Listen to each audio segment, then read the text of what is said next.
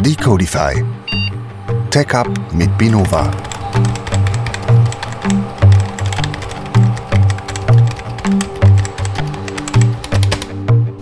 Hello and welcome to our podcast Decodify with Binova.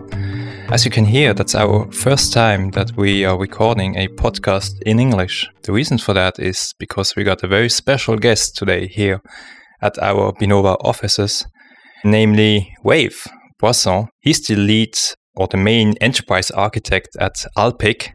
That's the largest energy service provider in Switzerland.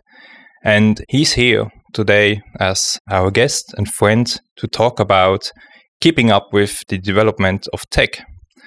That's roughly the topic of today's podcast.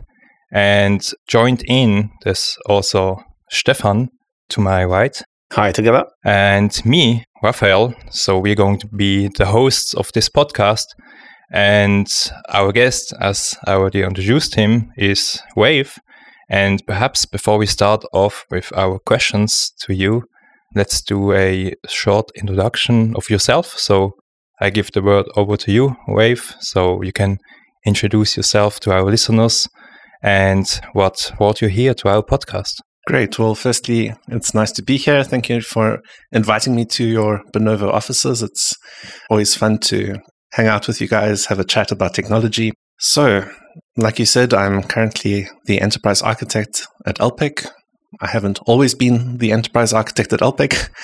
Uh, shall I give a, a, brief summary of my involvement in the field? Yes, please. Yeah, yeah, um, please. Mm-hmm. yeah, so interestingly, my mother used to be a programmer back in the days when you still used uh, to have to punch little holes in pieces of card and feed that into a computer to run your program. And when I was 12, I discovered her textbooks uh, at home. And uh, at the time, it was a Turbo Pascal 7 textbook. And I started reading through it and asking her to show me how to write some code on a computer. And, and that's sort of how I got interested in the, the topic of, of software development. And then during high school, I got a, a holiday job in an IT department. And very, very quickly, I started writing code there. I got into PHP, web development. It was just starting to be a, a big thing. And so I started writing these uh, web interfaces, web applications for this company. I got seen by some other consultants that were working for the same company. They invited me to write code for some of their other customers. And so by the time I had finished high school, I was already kind of working as a programmer, software developer uh, part time. Um, and so this is how I kind of entered into the IT field. I took a bit of a deviation when I was at university. I was doing studies in psychology, but eventually I fell back into the pit of IT and haven't escaped since. Mm-hmm. And uh, so I was, for most of my career, a software engineer uh, working full stack, so back end, front end, everything in between. So that was in South Africa, where I'm from originally.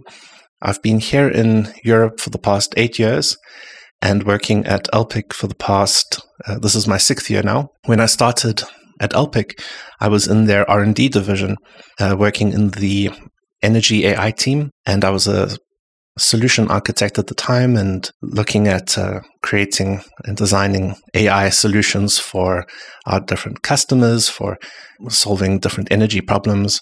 Then, since last year, I've now been in the position of enterprise architect, where it's a bit more interesting. I have a broader view on the entirety of the companies, on the uh, energy generation side as well as the energy trading.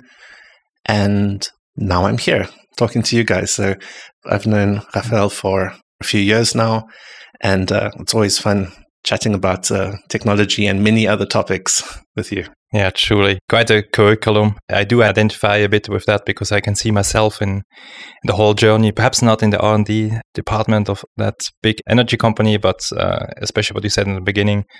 I think I also started out fiddling with computers early on and I never quit that passion. Even though I did study something else, uh, did engineering in a totally unrelated topic, I still ended up in the field of computer science because ultimately that's where the fun is at, right? I Mm. guess you can also identify with that, Stefan. Yeah, yeah, absolutely, absolutely. Did you also program PHP? No, for me, actually, I was inheriting a C plus book from my father because he was quite unwilling to learn programming because he always thought that was like too mentally arduous for him. So he gave me his book, and uh, I was the one who dabbled into that and managed to compile my first C program of it.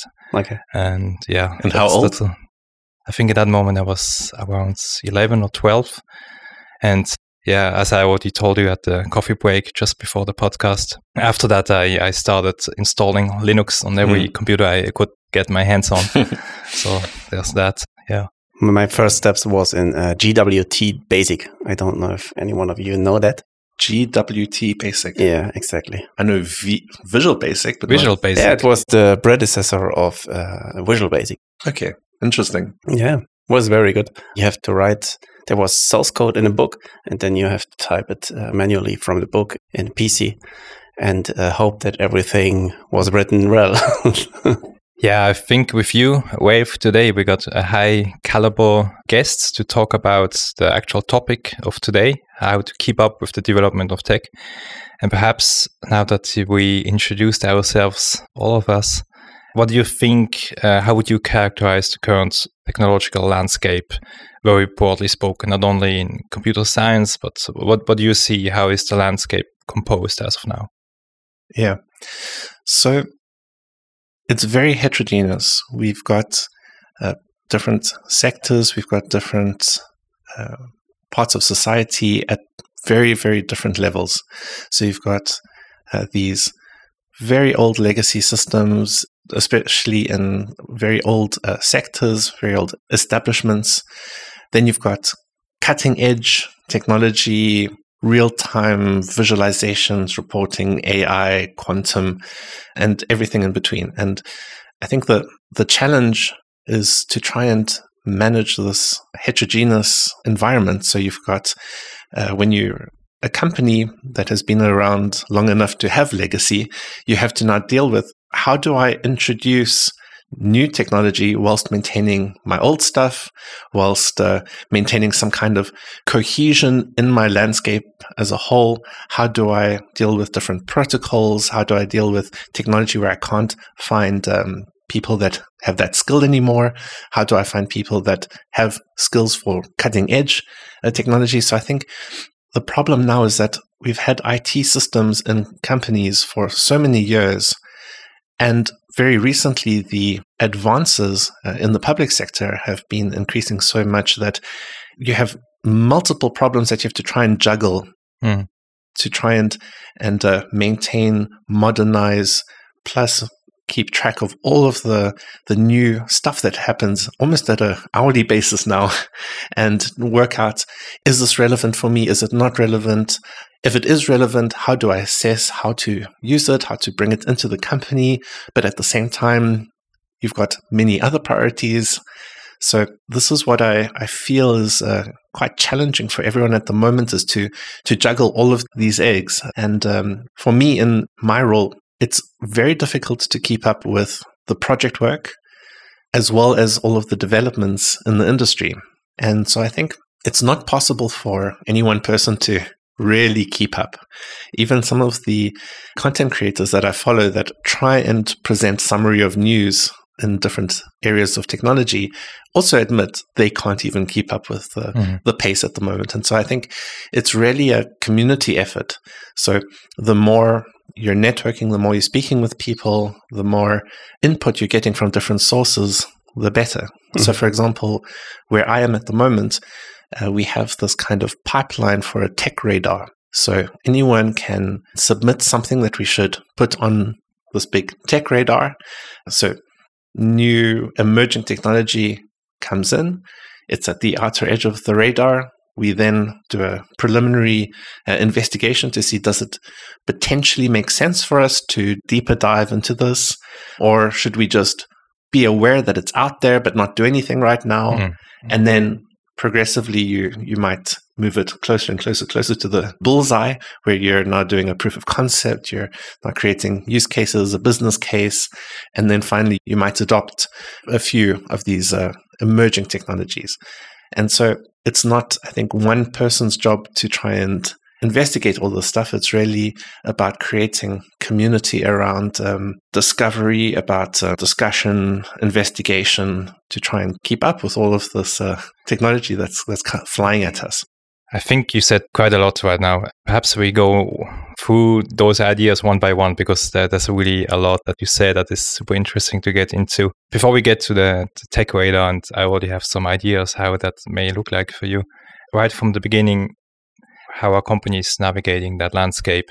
What is, in your opinion, the very essence of what has changed in, in the recent years? What what is the what is driving that change? And we both agree that the companies, the enterprises that need to keep up with that kind of change, they're not mainly doing tech. They're not innovating themselves by producing tech products or services. Those are companies that need to use technology in order to be more efficient and to keep up with the pace of time. So what would you say is that essence of change that drives those companies to even consider new technology to begin with?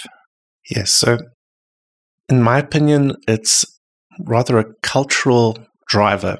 So, I think in the past, in a traditional setup in a big company, you have a very clear dividing line between the IT department and the rest of the company. And if you look at a company today, it's very hard to draw that line between who is an IT employee and who is a business employee. Mm-hmm. So people that are entering the job market now, they have grown up with computers, they've grown up with technology, the tools that they use at university, at school. So whether or not you're studying computer science, very likely you will be doing some kind of manipulation of data, some kind of analysis, some kind of, at the very least, using Excel to try and create graphs or do some kind of analysis. And in the past, we talked a lot about shadow IT. So people in on the business side creating tools or software bypassing IT and you know the, this is a um, I think it still goes on. But today we think more of uh, citizen development than shadow IT because we, I think now we we have to face the fact that people that are employed outside of IT have, in many cases, strong IT skills, and so now you have the business side that are very tech savvy, that are very in touch with trends, with tooling with uh, coding principles. Um, maybe they don't have the same discipline as a software engineer with like unit tests and uh, production deployments, but they they certainly know how to write a script or two, and uh, or creating interesting tools using uh, Visual Basic or whatever, in, or VBA inside of uh, um, Excel. And so I think uh, what we're seeing is this blurring of the lines between IT and business, where it's no longer possible to separate this out, that every business is essentially an IT business. So, one of the things that um, our uh, CIO keeps saying is that we're not an energy business, we're an IT business with an energy license. And it's the same with banking. You can say a, bank is uh, actually an IT company with a banking license. And this is the, the trend that we're going into. And so I think in almost every sector, companies are becoming so technologically aware, tech savvy, that this is, is then fueling this uh, advancement in the incorporation of new technologies into the business. Yeah, that's quite a lot to get into as well. Um, yeah, it makes me think that if you see companies as mostly tech companies that happen to be, have a certain business license in a given domain, then you could say that all companies nowadays are to some extent tech companies that have to lead a discussion about where is the journey going for them and where's the how do you say the value proposition that they can uh, introduce into the company.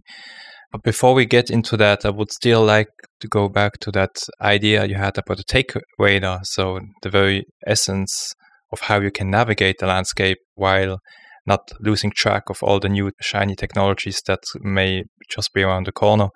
Are you aware of the tech radar of ThoughtWorks? That Yes. there are four quadrants and Exactly. they have different ways of like hold onto the technology and adopt it into the company. Is that something like that that you were referring to Exactly. Okay. Exactly. So, So, you introduce that into your company. yeah, so we also work with the, the same four quadrants. Mhm. So when we talk about technology, it's not only about a programming language or a, framework or a platform. It can also be a methodology or a technique. So maybe you can consider uh, Scrum as a, a technology. It's a, a new way of doing something if you're coming from a waterfall paradigm for project management. Yeah. And so we look at, at the same kind of quadrants, and and I think that um, that example from ThoughtWorks that you're referring to, it's a, a really great website. They've done a really good job of visualizing and linking the, the information into that tech radar. And so, you know, if you don't have a, I mean, a tech radar is not the only way of, of solving this problem, but if you don't have a, a structure for governing the adoption or at least the review of emerging technologies, technology is going to enter in your company one way or another.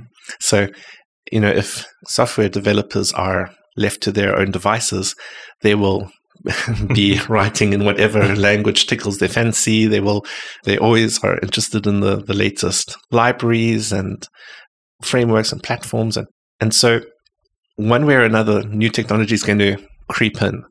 Hmm. So, I think it's important to firstly accept that fact that you can't control everything as a IT manager or CIO or whatever. But what you can do is introduce processes and governance structures to enable greater visibility and control in the way in which that technology enters the company. So something like a tech radar uh, is very useful. I think also from the perspective of upper management or executives, even if they look at a tech radar and they don't necessarily know every single technical term or technology, I think it gives them a sense of comfort knowing that, or at least our IT department or whoever is doing their due diligence in evaluating the potential value of emerging technologies for the company. So I think it's great for people in IT as a way to officially introduce uh, things that are exciting to them. And it's also great for upper management to to see that okay, we're aware of these things. We The feeling control. Yes, because you know whether or not we evaluate it, there's a high likelihood that our competitor is evaluating it, Mhm. and so at least then for our management and and executives, they can see all right. Well, we're also aware of these things that are potentially available also to our competitors. Yeah. If you let's stick with that tech radar because that's an interesting thought experiment for those who haven't never heard about it. I would imagine if there's a new technology coming around and some solution architect is, hey Ralfe, what what do you think about this or that technology? Is there a way of assessing what kind of business value proposition that specific technology would be able to potentially bring into your company, or is that something like that the numbers don't add up? Is that something that does matter when it comes to be including uh, new technology? How how would you, or let me reformulate that question: How would you recommend people in other companies to evaluate the value that is potentially being brought up with new technologies in Hmm. general? So, if we take, for example, that ThoughtWorks Tech Radar, Mhm. it's not a binary of either we adopt it or we don't. Their technology arrives from the outside and it slowly moves inwards.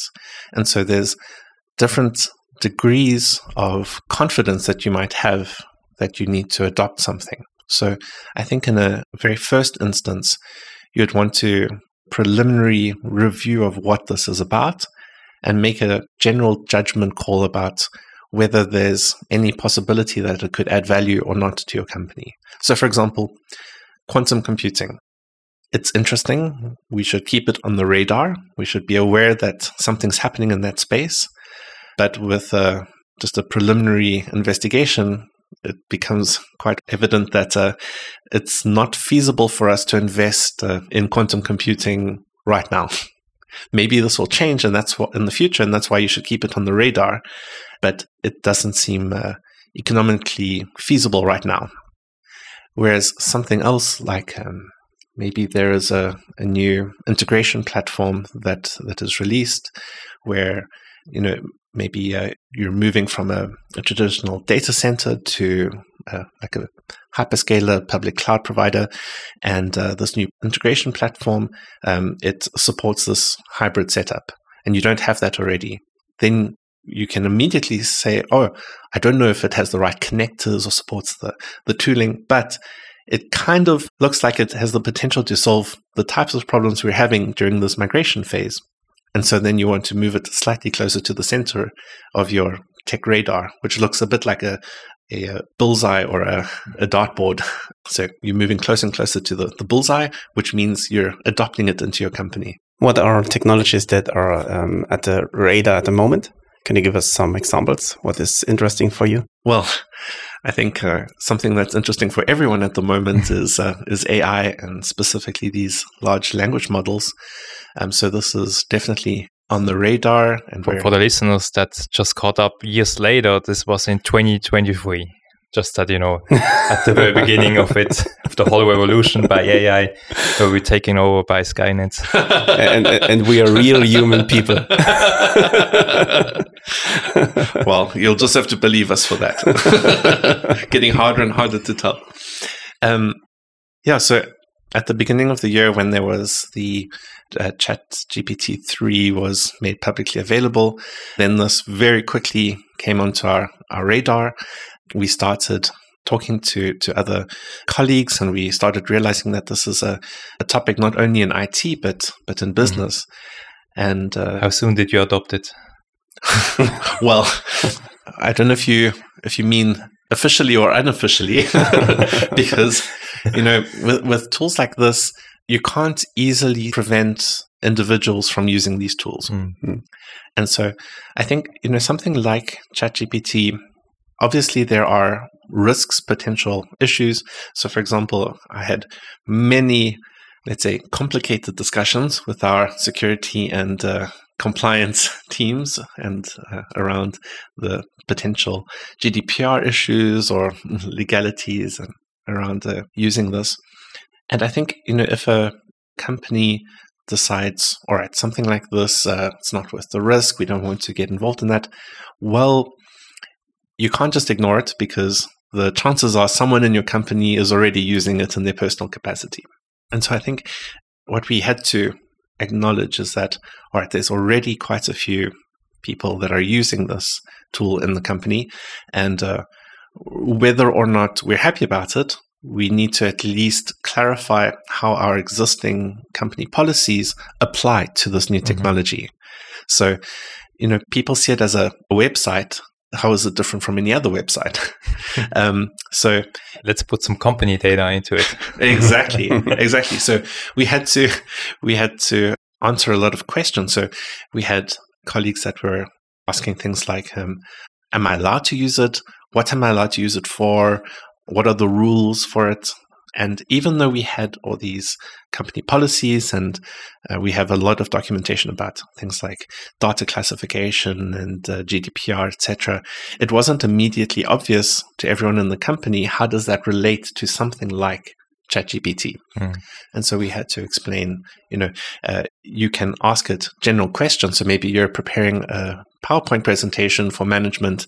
You could ask ChatGPT about how can I explain this type of concept or you know give me some some ideas generally but you can't say to ChatGPT I work for this company and we have this challenge and uh, here is a, a, PDF of our internal policies and um, here is an Excel with all of our financial data. Uh, please help me put together this presentation so I always imagine whenever I do that, that somebody years later down the line is going to find some very confidential information about that company when they put something in.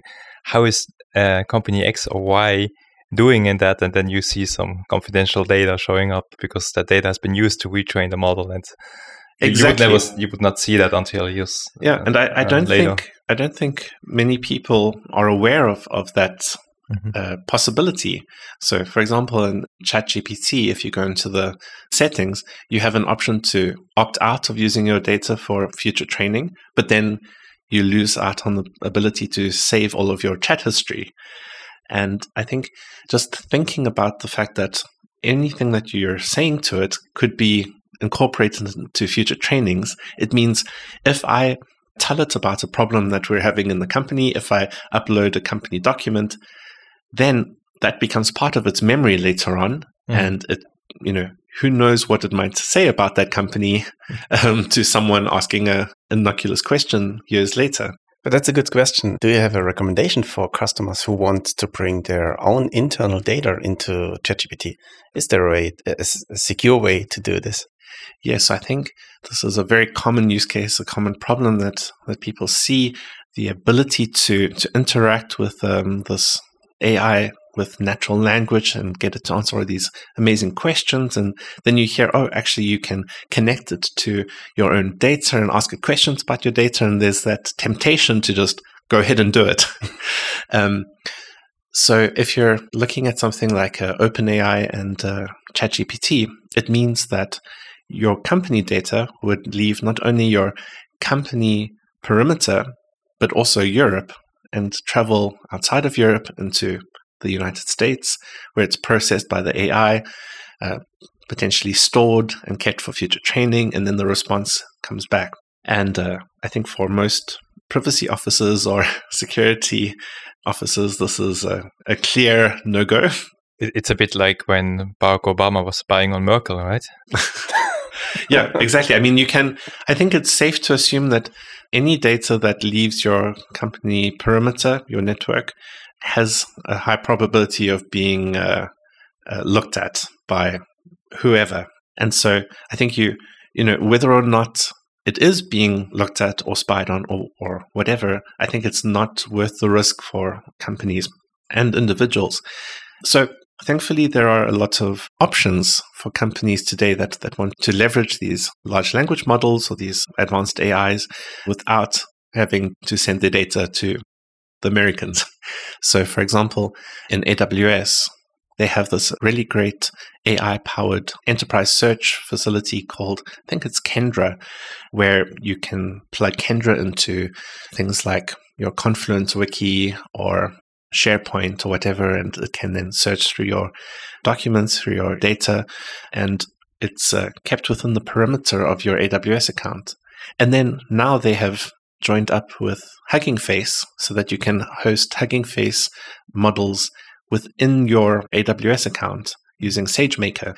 Uh, and then you can connect those large language models to something like Kendra, where you can now ask this AI, what is the company policy on home office? Or in this specific situation, which policies might apply? Or I have this problem with this internally developed system. Can you tell me how to solve that problem? And then it will go look through your documentation and then give you your answers with all of that data in transit, data in storage within your premises, within your account. So I know AWS isn't the only provider offering this kind of service, but I think it's it's uh, important to consider where is your data going, where is it being stored, Mhm. who has access to it, Mhm. um, and not just see a new shiny toy and want to throw all your data at it.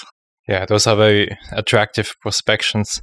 At the beginning, we heard from you at the outset what is driving uh, technological change in general. And then we heard from you how you are coping uh, with that change in order to identify and assess new technologies. And now we dabbled into the realm of uh, trying to find out what is like keeping us up at night, what we could actually make money from in order to be even more profitable as, as companies. And perhaps to hear more from you from that point of view, what do you think are key technologies to keep an eye on besides AI? I'm sure AI is in everybody's mouth right now, everybody's talking about it. But I'm quite confident that the next revolution is already around the corner and that the technology itself is already known, but we don't know that the capability of, of it is going to overturn the way we look at things. And I really wanted to hear from you. What, what do you think are those key technological trends that you personally believe in that are going to, yeah, change the way we do business? Mm. So I mentioned earlier that more and more the business side, so non IT employees, have this uh, increasing technological capability. And so I think with that comes the desire to build stuff, to do stuff themselves, not always rely on IT. And so I think um, apart from AI, what I always try and look out for is tools to empower business to better work with the data. So I think traditionally you would have an IT department that was managing databases or a data warehouse, and you'd have a team that would be responsible for ingesting data, preparing data, storing it in your data warehouse, and another team maybe preparing reports based on that. Now, business has different expectations. Business want to have the power to bring in the data they want. They want the power to manage the data, analyze the data, create the data they want, create the visualizations, do the advanced analytics. And so I think the trend I see happening at the moment is this uh, strong support of citizen development, of empowering business to really govern and manage their data. Mm-hmm. So, for example, on the data architecture side, you have this type of, of architecture becoming very popular now called the data mesh. And the idea with the data mesh is that you want the management of the data as close to the business domain as possible. Because in that part of the business where that data is relevant, those business people know how to interpret the data, how to validate the data, who should have access to the data. So I know in the previous structure that I was I was in, there was a data science team and they were getting requests from the business and trying to process this backlog. And the problem was always okay, so here's some data set. This is the problem. How do I interpret this data? When I see this timestamp, is it the beginning of the 15 minute interval or the end? Uh, what time zone is it in? This numeric value, what uh, unit is it in? And, and then to do validation, you know, what is the business rules to see if that data point makes sense from a business perspective. So, for example, maybe in an energy context, we're getting sensor readings from a solar panel. If you have a some energy spikes in the middle of the night, probably that doesn't make sense. So, you know, if you're just a data scientist looking at some raw data without a lot of context, without a lot of business knowledge, you don't necessarily know how to ensure data quality it's much better to say to that part of the business, you know your data, you know the business rules, the logic. Here are some tools that you can use in a self service way to take control over the data quality, the ingestion, the management, visualization, give them some tool sets that they can use for visualization reporting, data wrangling. And so this data mesh approach, I think, is becoming more and more useful to the business. It also is great for IT. It's really a win win because on the IT side, IT colleagues no longer have to maintain the platform, plus do all the reporting, plus deal with all the data. They can focus on maintaining the platform and these shared tools. And then the actual usage of the tools is then distributed into the business. And so that's on the data side. But I, I see this kind of self service approach in many other IT domains where you're empowering business to do things themselves. So you distribute the work, but you centralize the governance. Instead of trying to centralize the work, create bottlenecks, frustration, mm-hmm. business know what to do, but they don't, they're not empowered. So this decentralized approach with centralized governance, I think, is the way forward. I will definitely keep that in mind. Decentralized governance, citizen development, service mesh, data ownership that's very interesting of you to be mentioning that because you don't hear too much about it besides the noise that is being generated around AI right now or even NFTs. So it's good to hear that the actual journey of tech does head somewhere else and is being defined by other outer forces than what we are commonly thinking of. Perhaps to all our listeners that are not necessarily in management positions at big businesses that are more common software developers or operational workers or perhaps even to those people who are not too tech savvy but are interested in what is happening in the tech space, what would be your advice advices to them uh, what they need to keep up with as of now and what skills they need to train in order to be to stay relevant in the future? Or do you think that's a measurable a meaningful measure to staying relevant or is it okay for people to not keep up with skills that are demanded by the new waves of technology that are ahead of us and just chill out yeah so i think um, if you zoom out even more from the types of topics i was dealing with a broader trend that i see is moving away from low level technical concerns more towards dealing with pure business logic so today, very few people need to know how to write assembly code. Very few people need to know how to write uh, C++ or, or C or low level languages. The adoption of cloud also means that you no longer need to worry so much about switches or routers or even servers. Um, there's now serverless infrastructure. And I see the, the trend going more and more away from having to focus on these very general technical details towards really focusing on that specific business problem. So I see tools that are more low code, visual programming, tools that really help the developers to focus on the specifics of the use case of the business context. This is, I think, much more valuable than spending time worrying about how do I keep my servers patched or how do I manage uh, fleets of your infrastructure. So I think uh, for people that are just getting into the tech space or for people that are in smaller companies, you have limited resources in these situations. My advice is not to spend time focused on these low level problems. Look for tools, look for technologies that solve those general, generic issues, focus on tools, techniques, technologies that will enable you to focus on solving specific business problems. So, if this is, for example, low code programming tools, if this is more um, serverless application design, if this is AI tools or RADs or rapid application development tools, things like this, I think um, this is the way forward focusing on really the implementation of the business logic rather than everyday nuts and bolts. You mentioned low code. Do you believe that no code will someday take over developers?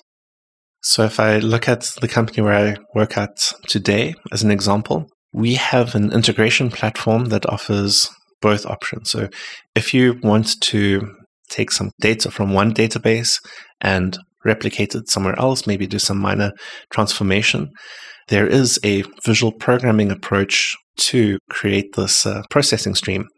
Uh, in AWS is something called Glue, where you can do something similar. If you have very complex use cases, you can then write uh, the solution in code. So I think it's today a lot of these solutions offer a, a hybrid approach where maybe 80% of the problems can be solved visually and 20% of the problems are solved with code. I think going forward, more and more of the edge cases will be solvable through AI agents. And so I can see a, a, situation where, for the vast majority of use cases, you don't actually need to know how to write code. I think there, at least in the short to midterm, there will still be those exceptions where you do need and when I'm talking about these use cases, I'm thinking in like a general business information systems setup, not maybe scientific computing, for example.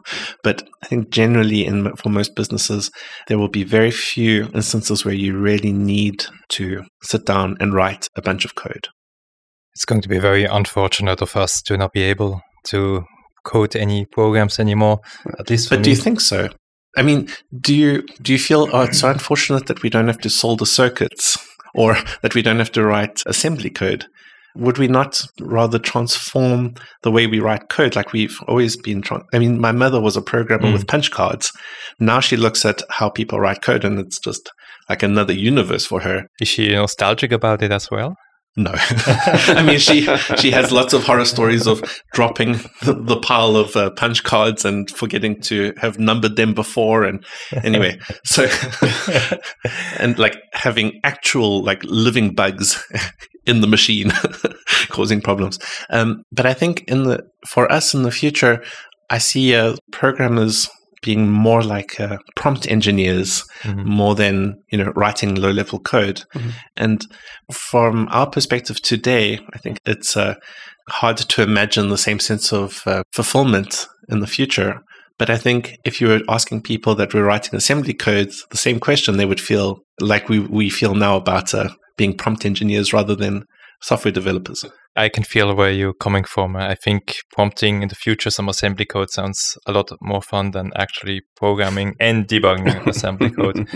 So in that sense, the future looks bright. Um, I'm so glad that you managed to come over to our offices and be able to record this podcast with us. Hope that's not going to be the last time that you have joined us in this journey. I mean, even though you're working for another company, I feel we're all in the same space we all form the same community and we have the same goals in our minds, which means to solve problems of humanity, to make it more comfortable for everyone. So again, at this point, we're going to slowly but surely near the end of the time frame that is allowed by the podcast.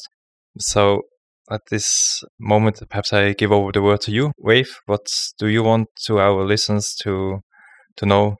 Yes, I think maybe just to come back to two of the points that we already mentioned that I think are worth emphasizing. So, firstly, this idea of community that we really have to rely on forming these communities and networking because none of us can be experts on everything. We need to try and stay on top of these emerging technologies. And I think the only way of doing this is through this community collaboration and not trying to keep my little island uh, to myself, but really sharing ideas, uh, sharing experiences on, on the using new technologies, the implications, the challenges.